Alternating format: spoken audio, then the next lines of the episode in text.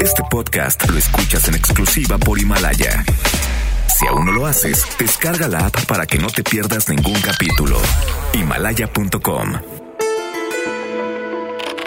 La pandemia del coronavirus o COVID-19 sigue en aumento a nivel mundial. Científicos y especialistas de la salud unen fuerzas para enfrentarlo. Estamos ante el reto global más importante en mil años logramos eh, blindarnos, creció el monto de las reservas. Hay muchas familias que dependen de su trabajo, del comercio, de los negocios, entonces la economía de México se está viniendo abajo. O sea, quieren que, le, que condenen impuestos, pues la lana ya la generaron el año pasado, este año tienen que pagar bien sus impuestos, así que no les vamos a dar ni un peso, van a pagar sus impuestos como Dios manda, ¿por qué? Porque generaron sus utilidades el año pasado. O sea, no hay ruptura, sencillamente no estamos de acuerdo con el plan de rescate que ellos proponen, que no debemos endeudar al país. Ellos sostienen que se debe pedir deuda. Los efectos del COVID-19 en el mundo. Este es el momento de hacer un alto en el camino. Se cumplen 100 días desde que China reportó su primer caso oficialmente. Desde ese momento y hasta hoy han muerto cerca de 100.000 personas y la cifra de contagios supera el millón y medio. Este es un recuento en sonidos de las frases que ya están en la historia del siglo XXI. Este nuevo virus en un mercado de abasto en una ciudad de China, Wuhan, un mercado de eh, mariscos, pasó del animal vivo o muerte al ser humano. Es nuestro país, afortunadamente, de los países más preparados y con menos riesgos por la afectación de este virus. No hay coronavirus en territorio nacional por el momento. Declaro la emergencia internacional por el brote de coronavirus de Wuhan. México no está preparado. Habíamos registrado. En Italia estamos tratando de detener los contagios. Este virus tiene potencial pandémico, absolutamente sí lo tiene. Estamos preparados para enfrentar esta situación de el coronavirus. Aquí acabamos de entrar, cinco vuelos, y a nadie nos preguntaron ni de dónde venimos, ni nos tomaron la temperatura. Hemos decidido posponer eh, la 45 edición del Tianguis Turístico. No se pretende ni se piensa hacer restringir los viajes internacionales hacia México, ni cerrar fronteras. Tengamos calma, que estemos eh, tranquilos, nuestra economía está fuerte, tenemos finanzas públicas sanas, tenemos reservas suficientes para enfrentar cualquier crisis. Queremos declarar formalmente el inicio de la fase 2 se ha actuado con profesionalismo, se ha hecho a un lado la politiquería. La fuerza del presidente es moral, no es una fuerza de contagio. En términos de una persona, un individuo que pudiera contagiar a otros, el presidente tiene la misma probabilidad de contagiar que tiene usted. El escudo protector es como el detente. ¿Saben lo que es el detente, verdad? Esto me lo da la gente y todo lo guardo porque pues no está de más. Miren, aquí hay otro detente. Detente, enemigo, el corazón de Jesús está conmigo. Si ustedes son ricos, están tienen en riesgo. Si ustedes son pobres, no. Los pobres estamos, tenemos, estamos inmunes. Yo les propondría que quien tuvo coronavirus, pues sí, con todas las restricciones, con los cuidados, su caldo de pollo con cebollita y chile bien picoso.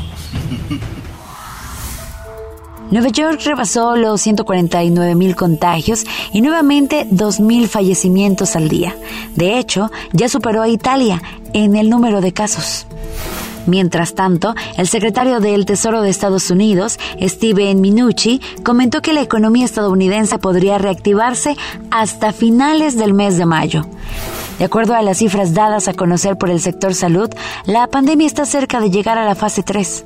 En este momento, el número de muertos es de 194, mientras el número de contagiados llegó a los 3.441. La polémica se desató con el comentario del subsecretario de Salud de que el verdadero número de contagios debe acercarse a los 26 mil.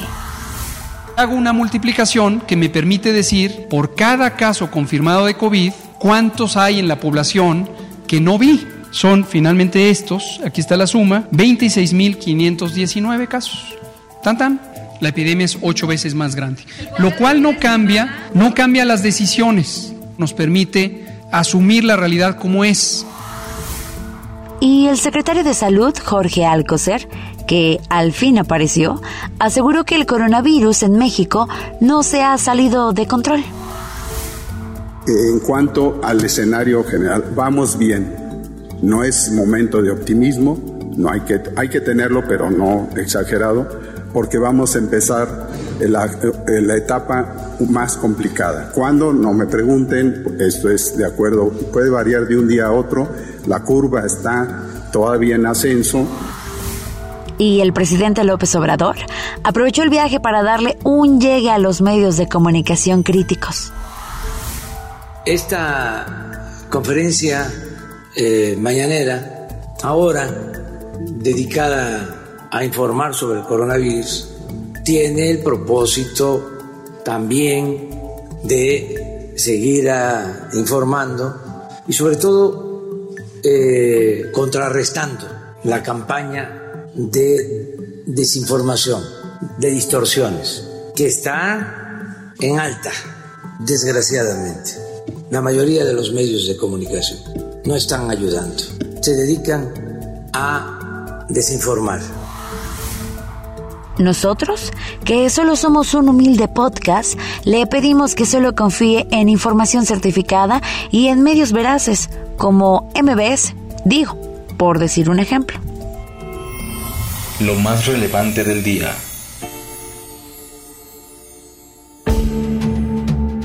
El tema son los números y las matemáticas. Platicamos con el doctor Alejandro Macías, infectólogo y excomisionado nacional para la prevención y control de la influenza AH1N1. El mensaje ha sido claro con la epidemia de COVID, es quédate en casa. Yo creo que debiéramos hacer mucho más caso, ser mucho más atentos con ese llamado que es ya imperioso, quédate en casa. La gente cree que si está ahora recluida, lo será por un breve tiempo y a veces ya no aguantan y, quieren salir al supermercado, quieren salir con toda la familia. No acaban de creer, yo creo todavía, en los datos duros. En las semanas siguientes, por ejemplo en México, habremos de entrar en la fase de mayor intensidad de la epidemia. Eso se parece al vuelo de un avión. Primero despacito, despacito va acelerando, va subiendo. La gente cree que ya estamos en el pico máximo. No es así. Los modelos predicen que estaremos entrando en los picos máximos, en el pico empinado del vuelo del avión hacia la tercera o cuarta semana de abril. Y también la gente piensa que por arte de magia va a haber una fecha en la que salgamos de esta guerra, porque es una guerra contra un virus. Pero no vamos a poder salir de una guerra así de fácil. En las guerras lo más difícil no es entrar, sino salir. La salida va a tener que ser paulatina, va a ser ordenada y va a tener que ser regionalizada, porque no todas las eh, regiones, no todas las ciudades van a tener la misma actividad, digamos, para una fecha tentativa de abril 30 o mayo 2. Entonces hay que hacer conciencia de que el mensaje tiene que seguir siendo claro. Quédate en casa y no estés esperando también que necesariamente hay una fecha definida para cuando esto se vaya a acabar. Es mejor hacernos a la idea de que esto puede todavía durar varios meses y sigamos la instrucción de la autoridad a ese respecto. Muchas gracias. El mundo del coronavirus.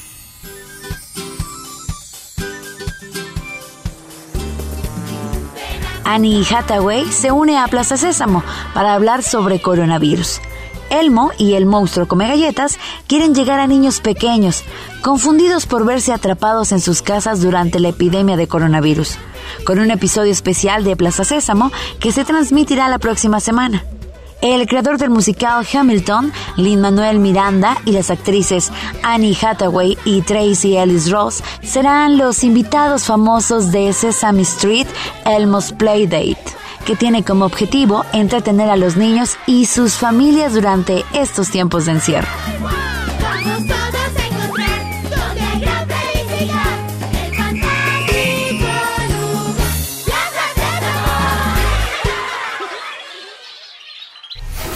Hay formas y modos de invitar a quedarse en casa.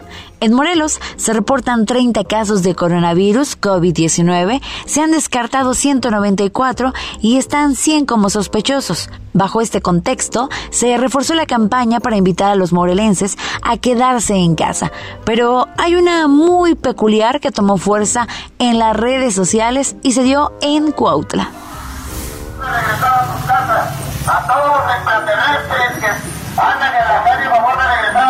Sabemos que a ustedes no les pasa nada, pero los humanos tenemos miedo de infectarnos. Favor de retirarse a sus casas que no tengan nada que hacer. Familia, solamente es una persona autorizada por familia para hacer las compras de los víveres. La recomendación musical.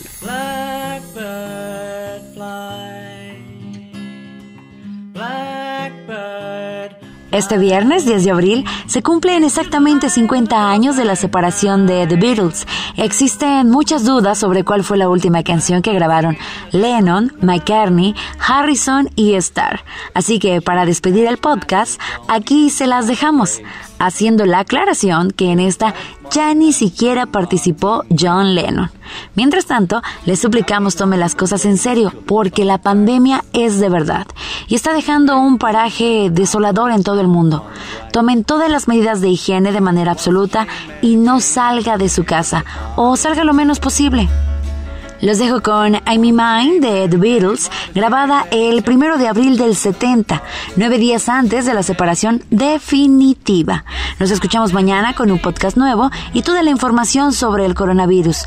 Les sugerimos no perderse los especiales semanales sobre la pandemia, porque de verdad que están buenísimos.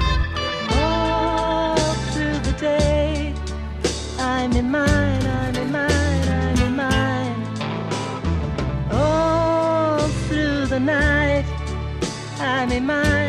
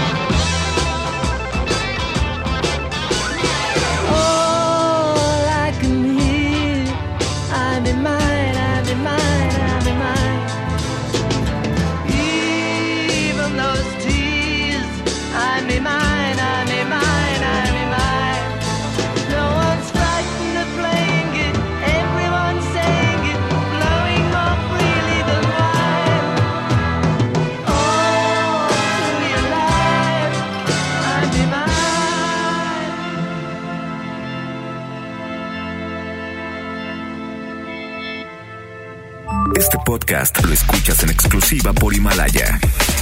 Si aún no lo haces, descarga la app para que no te pierdas ningún capítulo. Himalaya.com